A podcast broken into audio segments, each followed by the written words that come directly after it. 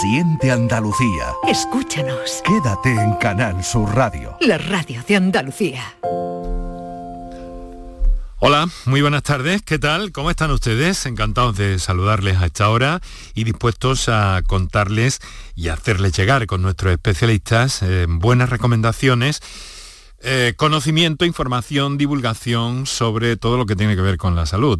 Hoy ha llegado el día para dedicar el programa al herpes en general y si ustedes quieren, ya nos están llegando algunas cuestiones al herpes zóster, a esa conocida culebrilla que si no la atendemos a tiempo puede dar algunas complicaciones, en algunos casos bastante complicadas, bastante severas. Muy buenas tardes y muchas gracias por estar a ese lado del aparato de radio.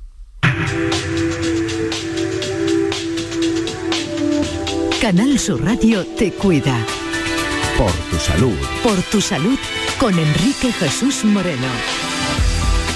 Bien, pues acaban de escuchar ustedes a mi compañera en el boletín de noticias de las 6 de la tarde, Marisa del Barrio que nos ha dado un apunte sobre el reconocimiento que han obtenido profesionales del Hospital Infanta Elena de Huelva, del Servicio de Radiodiagnóstico, donde han sido distinguidos en el Congreso Europeo de Radiología en Viena con una mención especial por ese, eh, por ese trabajo que, que han realizado y que, eh, bueno, por su calidad precisamente se les da el premio. Se trata de la detección de una mm, patología grave, aunque poco frecuente, que afecta a la médula espinal, se la conocería como el infarto de médula, y en la que resulta fundamental acertar en un diagnóstico para evitar complicaciones y tratamientos innecesarios para el paciente. Nuestra modesta pero sincera enhorabuena a este grupo de profesionales por su trabajo, por su entrega y naturalmente por este reconocimiento a escala internacional. Pero como les decimos, estamos hoy para hablar del herpes, del herpes zóster. ¿Qué es el herpes zóster? ¿Por qué duele tanto? ¿Y por qué si no eh, lo abordamos a tiempo puede crear algunas complicaciones eh, que bueno, que pueden ser bastante, bastante serias?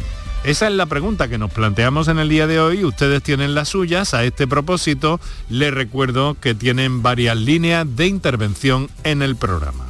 Para contactar con nosotros puedes hacerlo llamando al 95 50 56 202 y al 95 50 56 222 o enviarnos una nota de voz por WhatsApp al 616 135 135 por tu salud en Canal Sur Radio.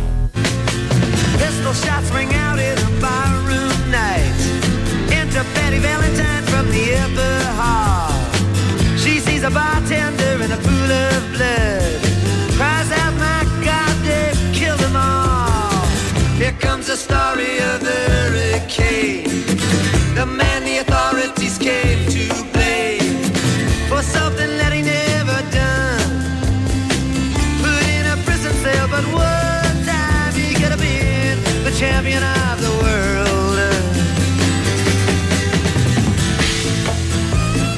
Son las 6 de la tarde y 8 minutos. La música que va a sonar hoy en las transiciones del programa que ponemos para, para animar, para desengrasar, para descansar un poquito también, hacer descansar a nuestros invitados. La he elegido hoy precisamente una de ellas. La doctora Raquel Alfaro Greciano. Muy buenas tardes, doctora. Hola, muy buenas tardes. Tiene un buen gusto musical, ¿eh? Bueno. Y muy de todos los tiempos, desde Bob Dylan hasta... Desde Bob Dylan hasta... Ahí, hasta quién me ha llegado en el más moderno, hasta Iggy Pop o pasando también por Coldplay. pasando también por Coldplay, efectivamente. Bueno, doctora, muchas gracias por estar con nosotros. Gracias a ti. Estamos aquí para hablar del herpes y del herpes zóster, pero eh, nos gusta también ilustrar la tarde para nuestros oyentes. La doctora es especialista de familia, trabaja en el Centro de Salud La Milagrosa en Jerez y es secretaria del Grupo de Trabajo de Enfermedades Infecciosas de Semergen. Así que, eh, eh, pues bueno, le queremos agradecer eh, su presencia en nuestros estudios en Jerez, precisamente, y, y no viene sola. Viene con otro, con otro compañero suyo, especialista en este caso en el área de infecciosas del Hospital de Jerez, que es el doctor Salvador López Cárdenas. Doctor, muy buenas tardes. Hola, muy buenas tardes. Muchísimas gracias por estar con nosotros. Es especialista en infecciosas, es profesor en la Universidad de Cádiz y en fin, vamos a plantear un poquito sobre, sobre todo esto. A ver, vamos a empezar por Raquel, si le parece, doctora.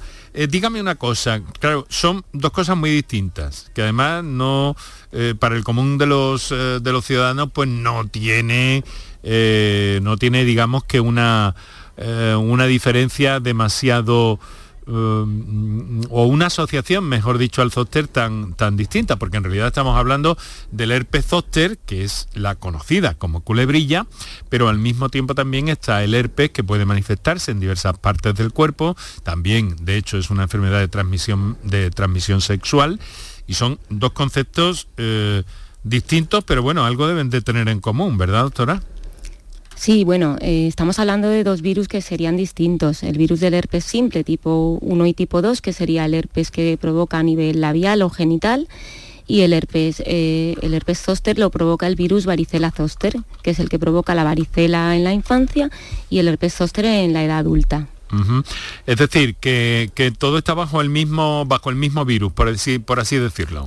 Bueno, son de la misma familia, pero no es el mismo virus, más o menos, para que me entiendan. De la misma familia, del virus, del mismo grupo, del mismo grupo. Así es. Vamos a ver, eh, doctor Alfaro, dígame una cosa, eh, ¿por qué duele tanto la culebrilla? Bueno, pues eh, es un virus que afecta a los nervios, para que nos entendamos. Eh, cuando te contagias de varicela en la infancia, el virus se queda en unos ganglios que hay a nivel dorsal y eh, provoca ese, ese, más que dolor, esa sensación como de quemazón, como de, de ardor, prurito, eh, una sensación de em, como una alteración de la sensibilidad y lo que duele realmente es la neuralgia posherpética, que es, es la complicación más frecuente que tiene este, este virus. Y eso, eh, tradúzcanoslo, estamos hablando de, de dolor también, ¿no? Sí, la neuralgia posherpética eh, ocurre en, uno de cada, en un 30% de los pacientes que sufren un herpes zóster y es un dolor que dura unos 90 días mínimo, pero puede estar hasta meses o años y es un dolor muy incapacitante que afecta mucho la calidad de, vida de los pacientes que lo sufren. Además tiene unos tratamientos que son complicados y, generalmente eh, poco agradecidos y bueno, pues eh, lo importante de, esto es eso, que, nos altera muchísimo la calidad de vida, el sueño, y, esa es la... Y, es frecuente en los casos de herpes zóster esta, esta, este efecto eh, posterior? A, la infección? Sí, eso, eh, hasta un 30% de los pacientes que sufren el herpes zóster pueden tener una neuralgia posherpética. O sea que, estamos hablando. ¿Y del herpes en general, doctora? ¿Cómo, estamos de incidencia, de, de, de, fin, de, personas afectadas?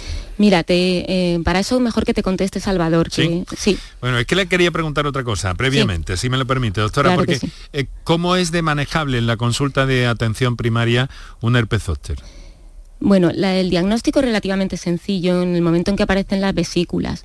Eh, los días previos a la aparición de las vesículas puedes tener esa sensación que te he comentado previamente, de, esa sensación de alteración de la sensibilidad, ese, esa quemazón, pero cuando aparecen las vesículas es bastante sencillo para cualquier profesional sanitario de diagnosticar.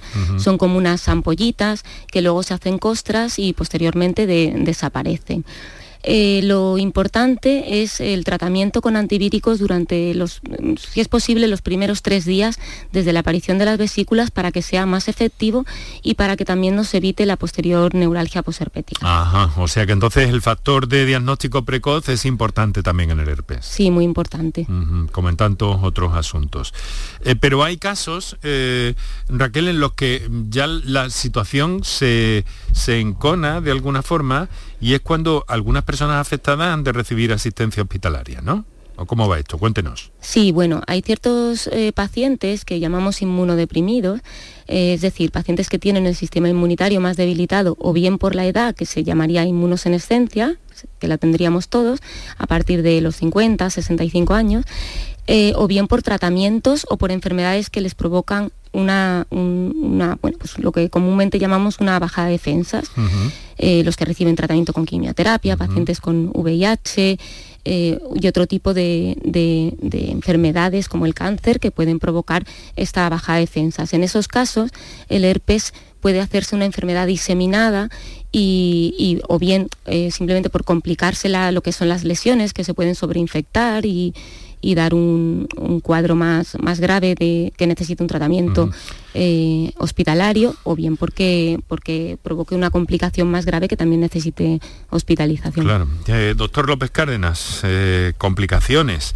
Es decir, que hay algunos casos en los que un... Mm, iba a decir sencillo, no, no quiero ser frívolo ni mucho menos, pero en fin, un herpes, una culebrilla puede complicarse hasta tal punto, ¿no? Y es cuando tienen que intervenir ustedes sobre el enfermo. Exacto. En un porcentaje de estos pacientes, entre el 1 y el 2% se establece que eh, a, lo largo de su vida, en algún periodo de inmunosupresión, por cualquiera de los motivos, pueden desarrollar alguna complicación. La complicación que más frecuentemente vemos en, la hospitalaria eh, son las encefalitis. ¿vale? Cuando hablamos de encefalitis son infecciones del sistema nervioso central meningitis, ¿vale? Mm, pues para que me, entendáis un poco, es una afectación más cerebral que de la capita que recubre el cerebro. Ya, ¿eh? ya, ya. Y eso viene de, todo viene de la culebrilla, estamos hablando del zóster. Tanto del zóster como del ah. herpes simple. Es más frecuente incluso el herpes simple que, el zóster. Está hablando de un, género, si hablamos de los dos virus, eh, género herpes viridae, ¿vale?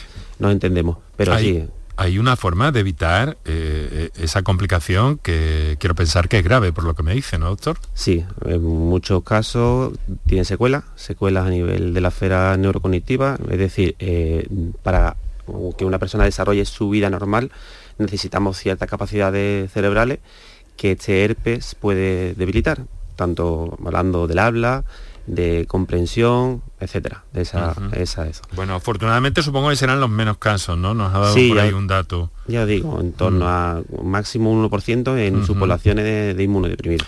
Pero claro, esto quiere decir que, hay que estar eh, atentos a esa, a esa circunstancia, porque no hay forma de evitar esto o de, eh, o de abordarlo pronto. ¿Tienen ustedes herramientas como para abordarlo pronto? De tal modo que luego esas secuelas no sean tan, tan desfavorables? En ciertos pacientes inmunodeprimidos eh, está, eh, ponemos lo que se llama una profilaxis, tratamiento para prevenir esto, pero ya os digo, esto es anecdótico y lo solemos poner en un cierto paciente con, con las defensas muy bajitas, muy bajitas. ¿eh? Hablamos de pacientes con tumores malignos, principalmente hematológicos, es donde se pone. La prevención más eficaz que se ha visto es la prevención primaria, que es la vacunación. Vacunación, o sea que tenemos vacuna eh, contra, el, contra el herpes. Tenemos oh. dos tipos de vacunas en actualmente. Una vacuna que previene la infección, eh, sobre todo está hablando en este caso de, virus de zoster, ¿vale? Herpes zoster, de, la, de la culebrilla. De la culebrina, exacto. Eh, en este caso tenemos dos tipos de vacunas, una que se pone en la población infantil, bueno, o en adultos que no han pasado la infección, eh, que previene la infección y por lo tanto previene que el virus se acantone a nivel de, la médula. para que me, entienda. Este, este procedimiento, este, esta, mm, eh, mm, en fin, esta vacuna es un, un, elemento relativamente nuevo para tratar el, o para evitar, para evitar el herpes, doctor. Mm, si quiere, mm, hablamos mejor con Raquel, que ella está dentro del grupo y os puede explicar mejor todo. Raquel, por favor. Eh, mira, Salvador se estaba refiriendo ahora mismo a la vacuna de la varicela, la que se pone eh, normalmente en los niños. Sí. ¿Vale? Y luego tenemos la vacuna frente al herpes zóster, que esa es la que es relativamente más nueva y, esa se, em, está ahora mismo financiada en Andalucía en determinados grupos de riesgo, como VIH, trasplante de órgano sólido, trasplante de órgano hematopoyético, lo que nos decía eh, Salvador, que son los grupos que tienen más riesgo de enfermedad grave. Pero bueno, cualquier persona mayor de 50 años sana con más riesgo de tener un herpes zóster se puede vacunar, eh, puede ir a, su médico de familia, se la receta y se la compra en la farmacia. En los próximos meses probablemente se incluyan más grupos de riesgo y ya eh, cohortes, es decir, pacientes de 65 y de 80 años.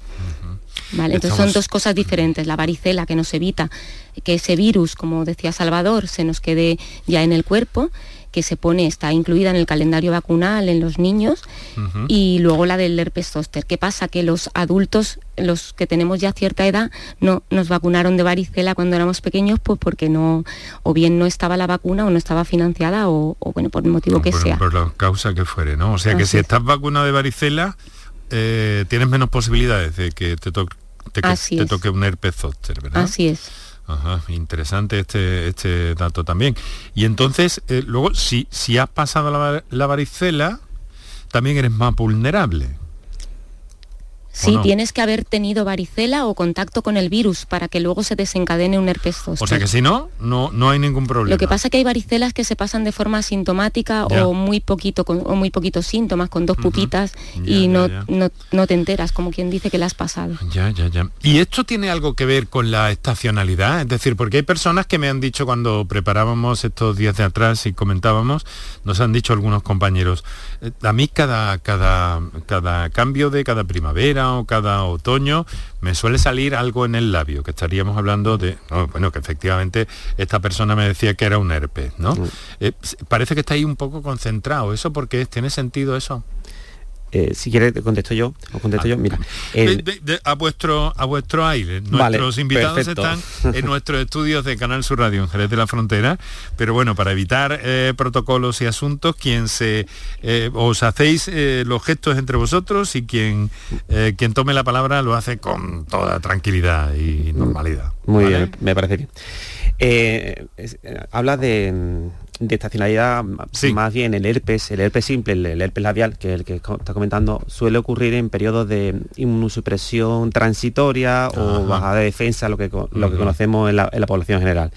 Cualquier infección vírica, un catarro, una gripe, una neumonía, cualquier infección, es una, nuestras defensas se concentran en, en luchar contra esa infección aguda y hace que se dediquen poco a otras infecciones crónicas, al control. Y en ese momento es cuando el herpes, el herpes labial eh, aprovecha para recurrir y recurre a nivel labial y a nivel genital. ¿vale? Son los, dos lugares donde mayor Donde más, donde más se manifiesta, mm, ¿no? Sí. Mm, es curioso, ¿no? Pero puede manifestarse casi que en cualquier parte del cuerpo también, ¿no? Claro, habitualmente, habitualmente el herpes, ya les digo que estamos hablando, uh, lesiones vesiculosas son dos principalmente, virus varicela zoster y virus herpes simple.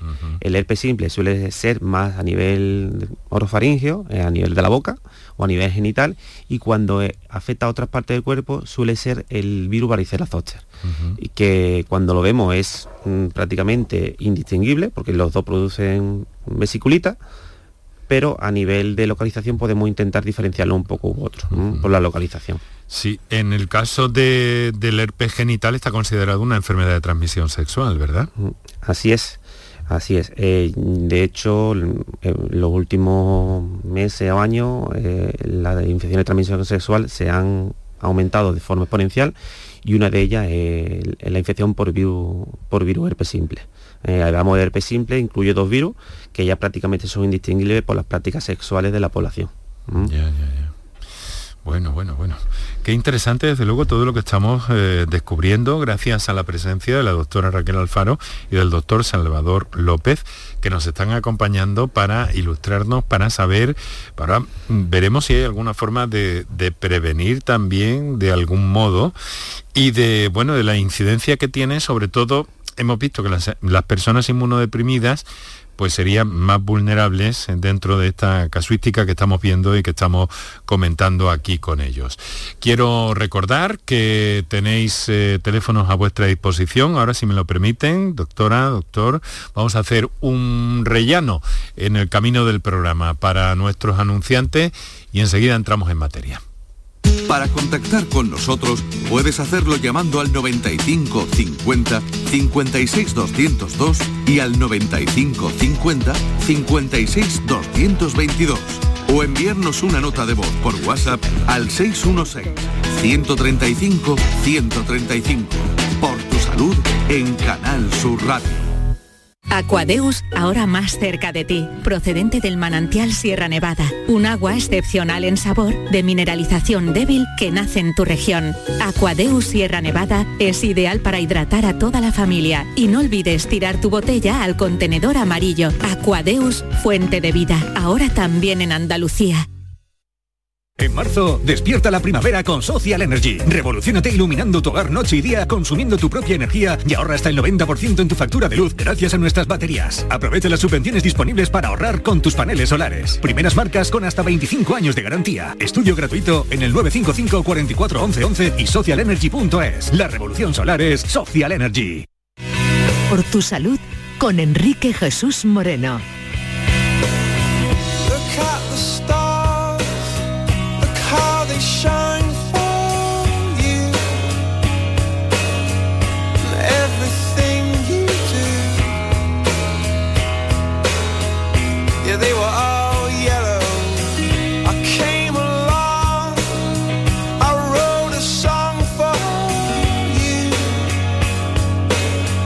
Seis de la tarde, 24 minutos, eh, luz eh, sobre esta Andalucía, estas horas, días cada vez más largos. Recuerden que muy pronto bueno, en unos en un par de fines de semana cambiamos el horario al del verano, algo que muchos están esperando ansiosamente y otros no tanto, porque el caso es que sigue sin llover. Eso no lo arregla ni el cambio de hora. Bueno, en el directo de la radio estamos en estas, en la redifusión de este programa durante la madrugada. También nos gusta recordaros y saludaros a quienes escucháis este programa en la redifusión del mismo en la madrugada y a todos aquellos que lo hacéis por las distintas plataformas, canalsur.es, Canal Sur Más y especialmente os recomiendo la aplicación para Canal Sur Radio, de Canal Sur Radio, en vuestro teléfono que os puede acercar cualquier contenido de esta marca a cualquier hora del día, de la noche, en cualquier parte del planeta. Y eh, también recordaros que nos tenéis en redes sociales, en Twitter arroba por tu salud CSR y facebook.com barra por tu salud.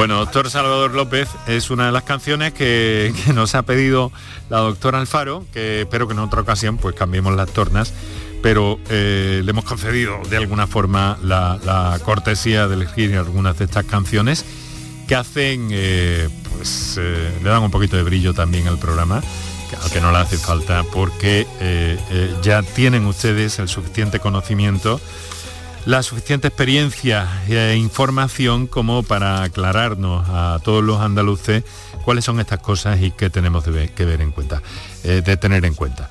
Enseguida vamos a pasar, os recuerdo, a ver, no lo he recordado, sí, voy. Eh, notas de voz al 616-135-135, teléfonos para la intervención en directo.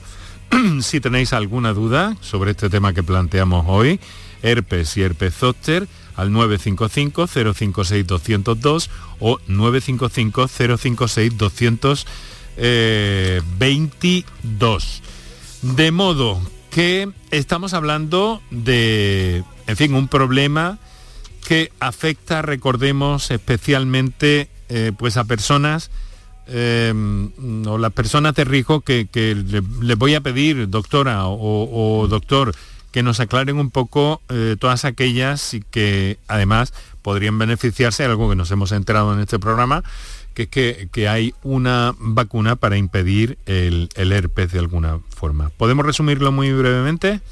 Sí, bueno. A ver, adelante, Raquel. Fíjate que hasta una de cada cuatro mujeres y uno de cada cinco varones pueden tener herpes zóster a lo largo de su vida. Em, dentro de que es más frecuente en los inmunodeprimidos eh, por, por, sus enfermedades eh, de base, que hemos dicho que bajan las defensas, en realidad el monto total, es decir, es más frecuente en personas normales, en personas inmunocompetentes, ¿vale? Los que tienen su sistema inmunitario normal. Em, Hay más riesgo a partir de los 50 años, que es cuando empiezan a caer nuestro sistema inmunitario envejece, igual que nos salen canas, pues envejece el sistema inmunitario. Y en personas que tienen más enfermedades de riesgo, por ejemplo, diabéticos, enfermedad cardiovascular, enfermedad pulmonar em, obstructiva crónica, eh, cualquier enfermedad así que debilite un poquito, eh, tiene más riesgo de, padecer un herpes zóster. Entonces, todas estas personas que aunque no, la tengan financiada de momento la vacuna, es recomendable ponerla a partir de los, de los 50 años. Muy bien resumido, perfectamente. Muchas gracias, doctora. Y entonces, em, claro, esto esto hace que, mm, hace que, sobre todo, que se eviten complicaciones, porque si nos, ha puesto el caso una persona inmunodeprimida que aparece eh, uno de estos eh, herpes y que además luego puede traer consecuencias, pues eso supone una, complicación enorme para, eh, para, el, para el tratamiento y la evolución del paciente, su enfermedad primigenia, ¿no? Claro, mira, la vacuna no solamente protege del herpes zóster, sino también de la posibilidad de tener lo que hemos comentado de la neuralgia posherpética. Protege frente a la infección de herpes zóster y a las complicaciones. Entonces, bueno, y protege frente a las hospitalizaciones y, hay pocos fallecimientos en esta enfermedad, pero bueno, los hay. Mm, es más una vacuna que nos va a dar sobre todo una calidad de vida, va a evitar que tengamos un dolor crónico incapacitante. Dolor crónico incapacitante. Eh, yo eh, la verdad es que no sabía que podía llegar a tener tantas consecuencias. Afortunadamente, eh, pues bueno, no incide sobre un número muy grande de población, pero sí que es un riesgo que, debemos considerar. Bueno, si les parece, eh, Salvador Raquel, vamos a atender a nuestros oyentes. Tenemos una llamada en directo desde Olivares, en la provincia de Sevilla. Antonio, muy buenas tardes. Buenas tardes. Encantado de saludarle. Igualmente, gracias. ¿Qué tal? ¿Cómo está? Cuéntenos. Bueno, pues mire, eh, el día, el viernes que viene, día 17, va a ser 10 meses que estoy con un herpes en el oído derecho. Y la verdad eh, eh, que no sé si hay tratamiento, pero yo a mí no me han puesto ningún tratamiento. Solamente los primeros meses estuve tomando el paracetamol y enolotil cada ocho horas alterno y, y así estoy. Y todavía tengo secuelas en el oído. Perdí casi toda la la, la, audición ya la voy recuperando poco a poco y, tengo mucho picor, tengo mucho, mucho picor todavía. Eh, no puedo tocarme porque me duele, no puedo dormir de ese lado, no puedo, no puedo echar la cabeza en, la almohada del lado derecho porque siento, siento molestia. Realmente... He mucho, eso empezó el 17 de mayo con un dolorcito sin, sin, sin, como sin echarle cuenta, sin echarle cuenta, pero al tercer día ya tuve que eh, eh, ir al ambulatorio, me mira la, me mira la doctora, me dice, es que te ha salido un, grano. Eso fue el día 19. Y el día 24 de mayo, precisamente el día de María Auxiliadora, me tuvieron que llevar a urgencia por rabia a las cuatro y media de la tarde, para rabiar. Llamé a mi hija porque además o los mareos mm, que no me podía mantener de pie. Mareos horrorosos. Entonces me, llevó a la... entiendo entiendo que debe ser un fastidio discapacitante eh, mm, mm, y me dice que, que ahora ha empezado a recuperarse no pero pero exactamente pero vamos es, horroroso. Entonces eh, me, llevó a urgencia la doctora que me estuvo que me estuvo mirando en urgencia me dice tengo dudas si puede ser un herpes voy a llamar a un compañero llamó a un compañero y le pasó igual o sea, dijo igual, dice, pues yo estoy contigo, no estoy seguro. Entonces la doctora me dio, dice, mira, te voy a dar cita para que mañana... A ver si puede abreviar, por favor, que tenemos a muchos ah, oyentes ah, esperando, querido Antonio. me dice, eh, que te vea un otorrino y entonces, efectivamente, al día siguiente me llevó mm. también mi hija. Y, a partir de ahí tuvo un tratamiento que es... Sí, tuvo un tratamiento a partir de ahí, ¿no? Ningún, no, no, tratamiento nada. Paracetamol y no lo Mm. Y, y, así estoy. Y eh, tengo, tengo, bueno, tengo cita, tengo pedida una cita para que me vea el, el otorrino porque mm, el, oído, no de eso, y después, y la garganta. Bueno, vamos a ver. Antonio, vamos a ver a, nuestro, a nuestros invitados de esta tarde, a ver qué impresiones con todos los datos que, que ha ofrecido. No se retire por si hay que consultar alguno, pero bueno, les vamos a preguntar a los dos además, tanto a la doctora Alfaro como al doctor López Cárdenas. Eh, ¿Qué impresión les, eh, les causa esta, esta intervención, este, esta historia que nos ha contado Antonio? Bueno, pues es, mm, un caso que nos ha contado muy interesante porque no hemos comentado que el herpes zóster es más frecuente que aparezca en el tronco, en la zona glútea y demás, pero otras zonas muy importantes donde puede aparecer es a nivel oftálmico, eh, un nervio que hay en esa zona, ótico o incluso puede aparecer un herpes que no se ve en las lesiones sin herpete. Entonces es muy, muy interesante. Eh, si quieres te contesta Salvador eh, respecto al tratamiento. Em, os organizáis, insisto, os organizáis pues como os parezca, como os parezca más oportuno. Claro, aquí ya estamos hablando de, una situación compleja y bueno, me atrevo a decir que grave de alguna forma, ¿o me equivoco, doctor? Sí, sobre todo mm, con secuela. Mm, estamos hablando de que ha tenido lo que es, mm, ha descrito perfectamente lo que es una neuralgia posherpética. E inicia con lesiones que prácticamente muchas veces son inapreciables, como ha dicho mi compañera, y la evolución es, para que me entendáis, una estimulación permanente del nervio óptico que le produce que los huesecillos que hay en el oído no se contraigan bien, no hace sus funciones adecuadas, incluso muchas veces afecta a nivel oído interno y demás. Entonces, eh, eh, lo que nos dice es compatible completamente con una neuralgia posherpética. El tratamiento el tratamiento curativo prácticamente no existe. Hemos dicho, tiene que ser la fase precoz del, tratamiento, eh, de la enfermedad, poner tratamiento para evitar en un porcentaje que desarrolle estos síntomas. En otro, a pesar del tratamiento, también lo desarrolla. Quiere decir que el tratamiento no es eficaz al 100%. Y ahora lo que queda son tratamientos eh, para intentar que ese nervio que está hiperestimulado, para que me entiendan, eh, se estabilice, es decir, se venga abajo un poquito y quite esa, eh, esos calambres o esa, esa, sensación que tiene. Esos son tratamientos lo que conocemos nosotros como sintomáticos, para intentar aliviar síntomas y muchas veces, como dijo bien mi compañera, dura meses, como este señor ha comentado, o incluso años. Caramba, caramba, y todo este tiempo eh, con ese fastidio, ¿no? Porque, eh, eh, Antonio, um, mm, esto le ha afectado a su vida cotidiana, ¿no? Hombre, claro, por supuesto. Es que, no, me refiero, usted está, está, usted trabaja, está activo, está jubilado. Cuéntenos un poco. Estoy, jubilado, ya estoy jubilado. Va. Sí pero, Es, muy fastidioso porque es que, es que he estado entre, entre el, virus que me cogió en Semana Santa, el, el COVID este, y después a partir del 17 de mayo encerrado en casa, porque es que aparte del dolor tan intenso, porque él, cuando los médicos me dicen, es que eso es muy doloroso, digo, ustedes lo saben porque nosotros los pacientes se lo decimos, pero esto es insoportable, vamos, insoportable. Yo el día, el día 24 de mayo mm, eh, se lo dije a mi hija, digo, ven y me lleva, me lleva a porque me tiro al pozo.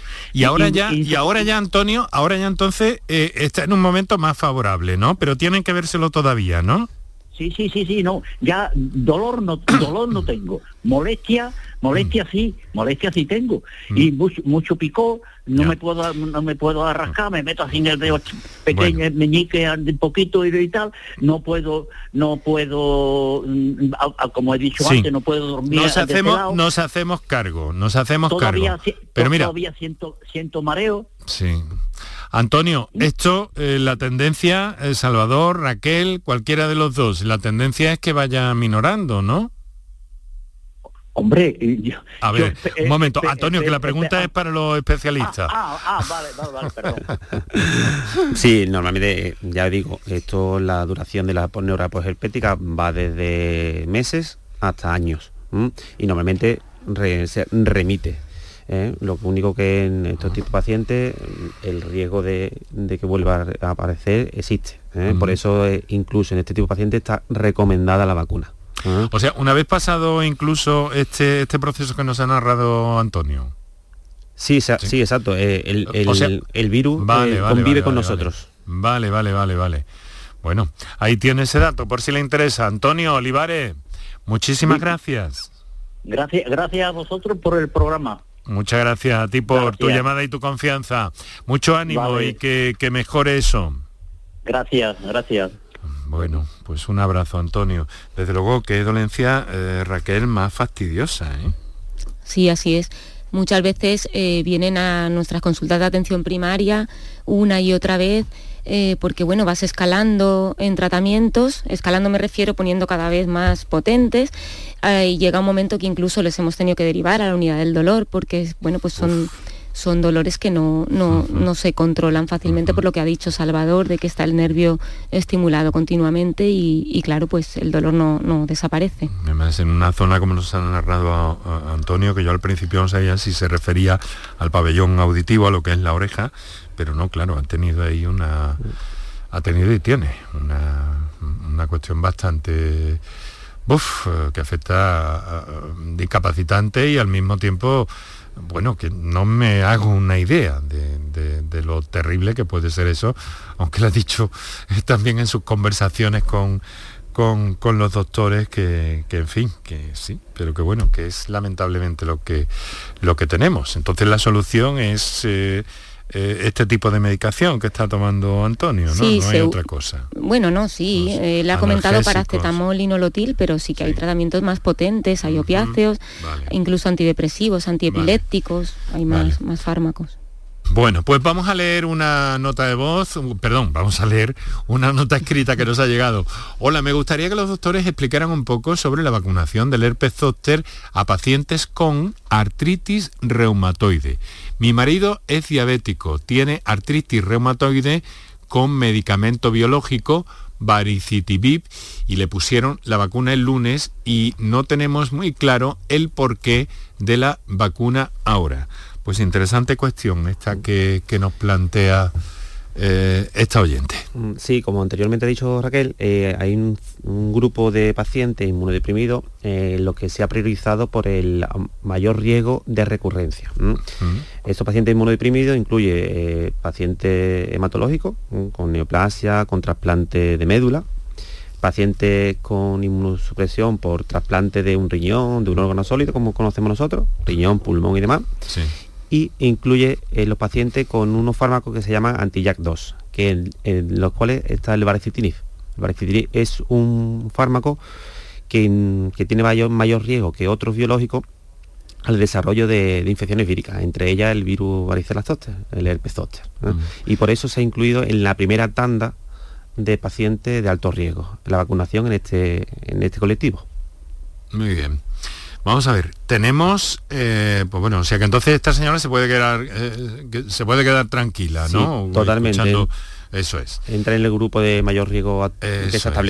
Perfecto, pues ahí tiene esa respuesta.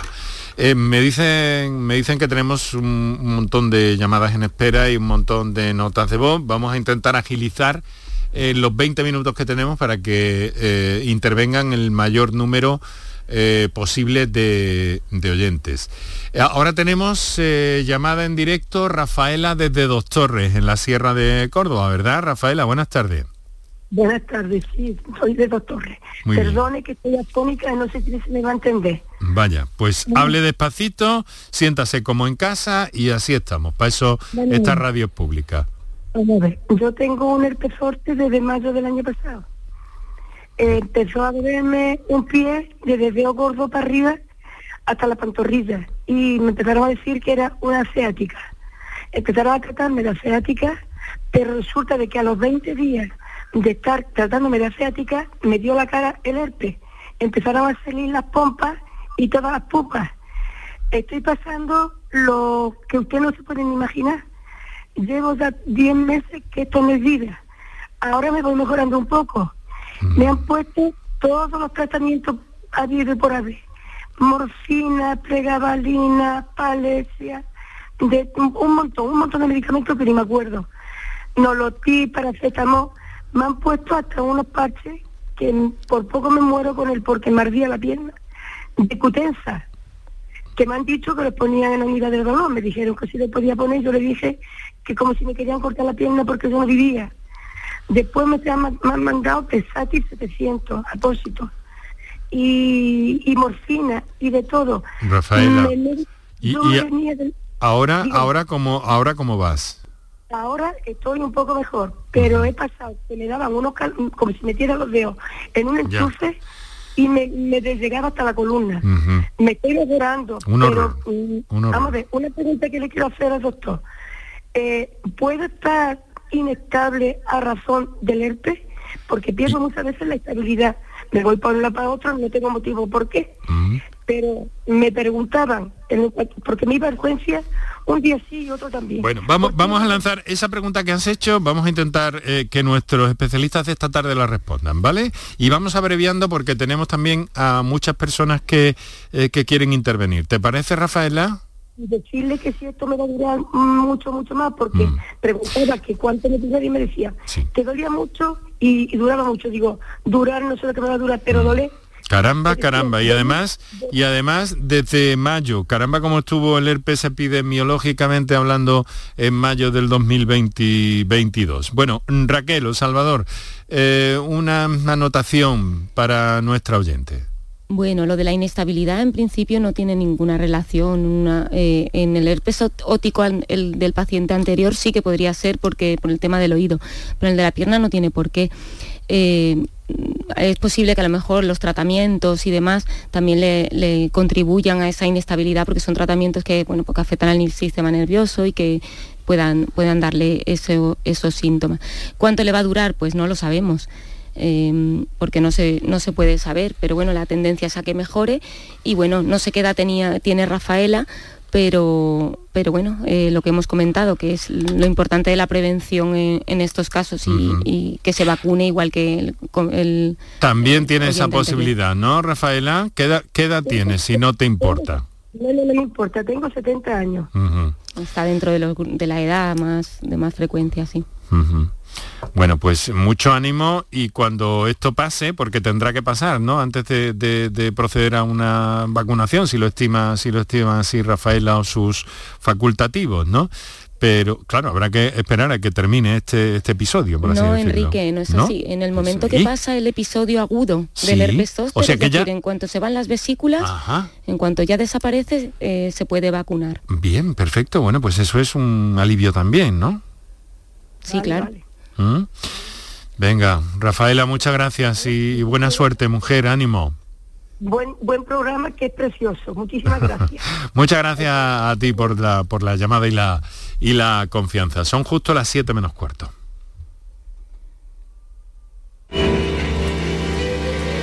Por tu salud con Enrique Jesús Moreno.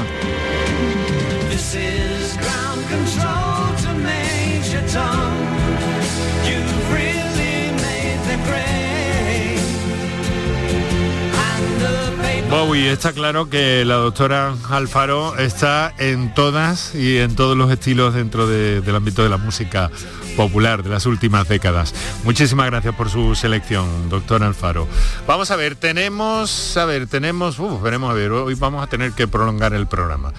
Eh, a ver, una preguntita que tengo por aquí muy breve. Buenas tardes, eh, doctores.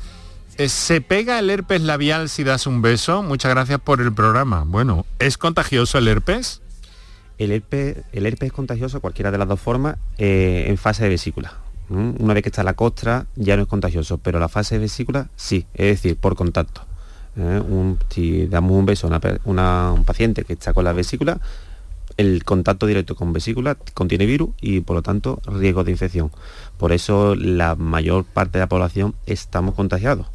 Mm. Eso también hay que decirlo. Ya, ya, ya, ya, ¿Y la culebrilla sería contagiosa? La culebrina igual es, contagiosa. Eh, hay dos formas, ¿vale? La primaria, que es la varicela, que todo el mundo la conocemos, que es súper contagiosa. Y cuando aparece la vesícula, igualmente, igual que el herpes labial, se transmite por el contacto con vesícula. Es capaz de, contagiar. Bueno, bueno, estamos ante un elemento que yo no me esperaba de, de, tantísima magnitud como el que estamos viendo gracias a sus explicaciones y luego con los propios testimonios de, nuestros oyentes que son sus pacientes. Eh, vamos a ver, ¿qué tenemos? Tenemos para una comunicación, una nota de voz. Eh, allá vamos, adelante. Hola, buenas tardes. Eh, yo he pasado esta enfermedad, la del herpes zóster, y mm, a mí me pilló la parte izquierda de la cabeza, empecé con una especie de, dolores, mm, de, punzadas en el oído izquierdo, por la zona del oído izquierdo, y ya me empezaron a salir las pequeñas vesiculitas por el cuello. Daba la casualidad que en ese momento, justo el día anterior, pues me había picado una araña y tenía una. y yo pensaba que era una reacción alérgica a esa picadura. Pero bueno, fui a, mi doctora y quiero decir que resulta que mi doctora es eh, la doctora Raquel Alfaro, que está ahí con vosotros ahora mismo. Y, cuando fui a verla y me vio las vesiculitas que estaban empezando, pues ella misma, o sea, ella directamente se dio cuenta de que sería, eh, tenía toda la pinta de que era el herpes. Así que empezamos corriendo con los antivíricos y bueno, pues la verdad que lo pasé mal porque es una enfermedad que se pasa bastante mal, duele mucho y también ves que vas empeorando y que no te llevas muchos días empeorando hasta que ya lógicamente empiezas a mejorar, pero eh, se te hace un poquito largo y, sobre todo también la angustia de que no sabes qué secuelas te van a quedar, si te va a quedar algún tipo de dolor después o alguna, algún otro tipo de secuela, sobre todo a mí porque me pilló la parte de la, de la cara, empecé a perder sensibilidad en la mitad izquierda de la cara y bueno. Pero bueno, ya digo que gracias a, que se pilló pronto, pues no me ha quedado ninguna secuela y bueno, pues parte se lo agradezco, es gracias a, Raquel, ¿no? Muy bien. Así que nada, os mando un abrazo y, muchas gracias. Mm, muchas gracias a usted por su llamada y su confianza. Raquel, ¿recuerdas este, este caso? Sí, la recuerdo perfectamente. Es una paciente mía joven, no voy a decir el nombre porque ya no lo ha dicho, pero sé, sé quién es y es cierto que, tenía una, vesiculita y, recuerdo el, que me había dicho que había estado en el campo y lo de la araña y había un poquito de duda, pero cuando me comentó luego la sensación de, la alteración de la sensibilidad y demás, empezamos con el tratamiento de forma precoz y la verdad que aunque fue bastante florido en, el caso de ella, bueno, pues eh, pasó... La cabeza, el rostro, uff. Sí, sí. Tremendo, un proceso que fue largo también o en este caso la intervención eh, tan temprana hizo que, durara menos el proceso. Bueno, pues estaría unos 15 días eh, aproximadamente hasta que aparecen las costras y afortunadamente no se le ha quedado ninguna secuela ni tiene ningún dolor ni ningún ni ningún problema posterior.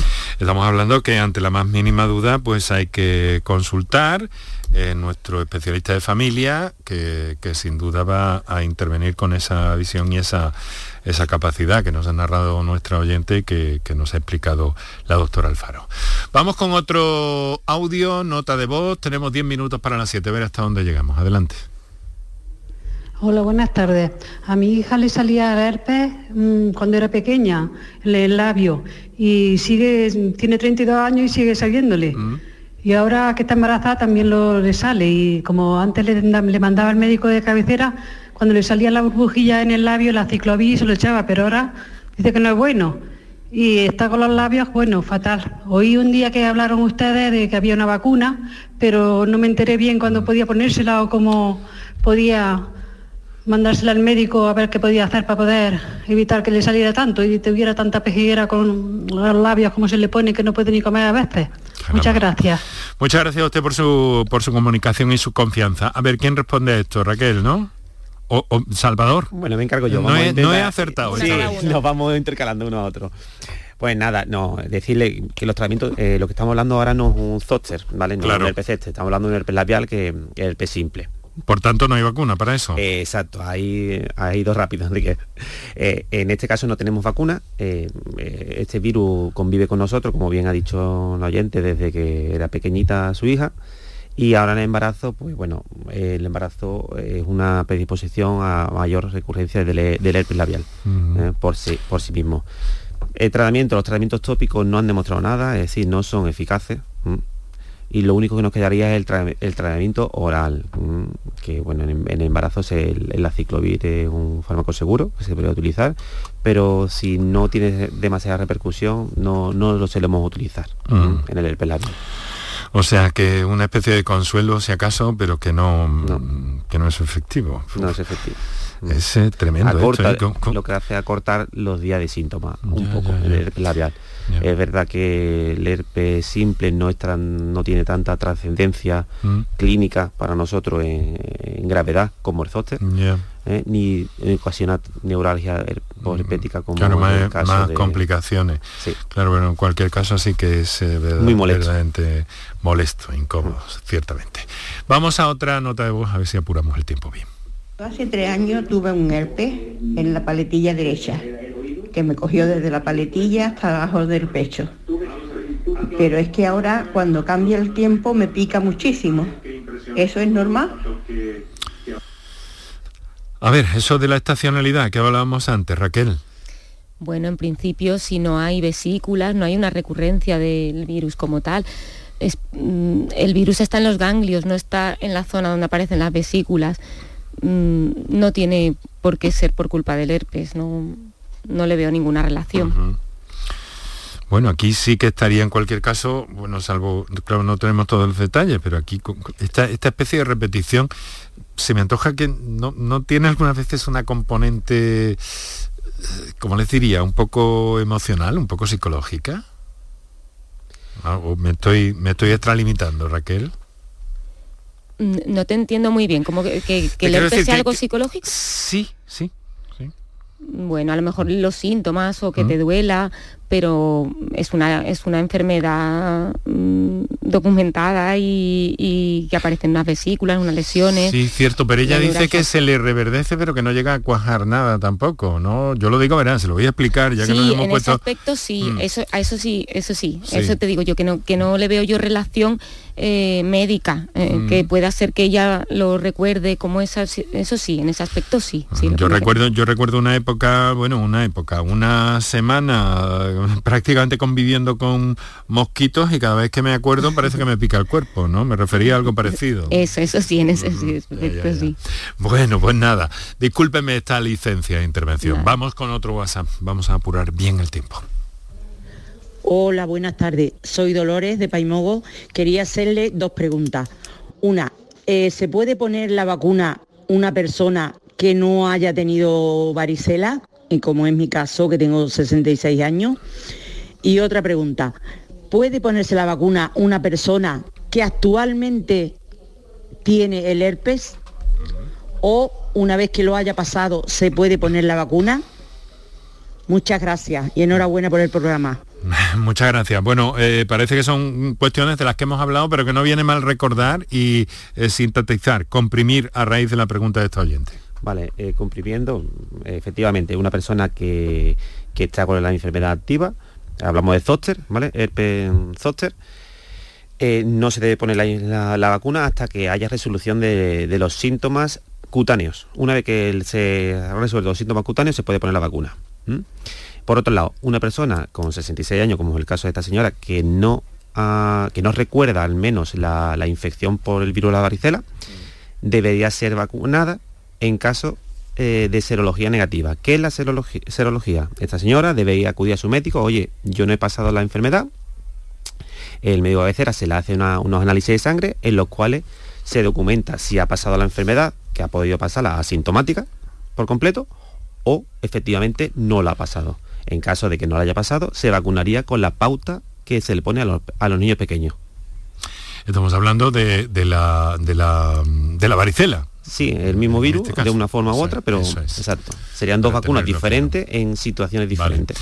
Tengo una pregunta, agradezco al oyente o la oyente de 8 segundos, así que venga, vamos allá. Un herpes reincidente en la oreja puede traer mayor consecuencia. Herpes reincidente. Entiendo que se refiere a que, se le repite el herpes, ¿no? Mm, eh, y tiene la mala suerte que siempre es en el mismo sitio. Consecuencias, pues lo que hemos hablado como cualquier, cualquier episodio que tenga una neuralgia posterior, una sobreinfección de lesiones y como en el caso del primer oyente, pues que si ese herpes en un momento dado es más importante, mm. eh, le puede afectar audición y demás. Hemos de dejarlo aquí necesariamente, aunque volveremos sobre el tema, tendremos que hacerlo por el gran interés que despierta además. Doctora Raquel Alfaro Greciano, especialista de familia, Centro de Salud La Milagrosa, Jerez y secretaria del Grupo de Trabajo de Infecciosas de Semergen y doctor Salvador López Cárdenas, especialista de área en infecciosas en el Hospital de Jerez y profesor de la Universidad de Cádiz. Lo siento, no tenemos tiempo para más. Han sido muy generosos. Muchas gracias y hasta la próxima.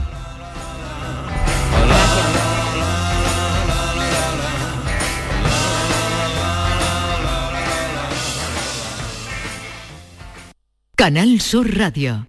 Si necesitas recuperarte de una operación de cadera, rodilla o cualquier otro proceso médico, en Vallesol podemos ayudarte. Contamos con profesionales que te ayudarán a recuperarte más rápido y llevarán un estrecho seguimiento de tu evolución. Y todo ello sin desplazamientos innecesarios y por mucho menos de lo que imaginas. Infórmate en el 924 24 25 o en vallesol.es. Vallesol, la residencia que te mereces. Cabaret Festival Latino llega al centro hípico de Mairena del Aljarafe con Quevedo el 2 de septiembre. Bad Gyal el 8 de septiembre.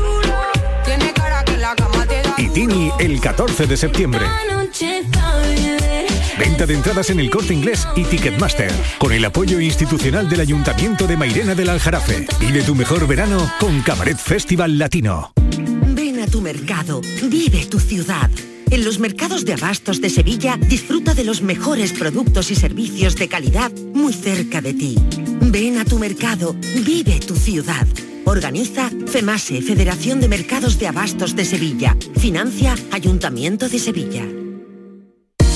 Huerta Santa Teresa San Pablo. Compra en tu barrio y date una alegría. En la Asociación de Comerciantes de Huerta Santa Teresa San Pablo hemos preparado para ti grandes sorpresas y regalos. Repartimos 1.200 euros en cheques de consumo. Compra en tu barrio y consigue tu premio. Promueve Asociación de Comerciantes de Huerta Santa Teresa San Pablo. Financia Ayuntamiento de Sevilla.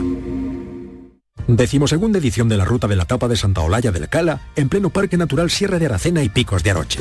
Los días 25 y 26 de marzo, las mejores tapas de nuestros bares, actuaciones en directo, un tren turístico y jornadas de puertas abiertas en monumentos y museos te esperan en la Ruta de la Tapa. Ven a Santa Olalla del Cala, ven a la Sierra Prometida, una del jamón de bellota y del grumelo.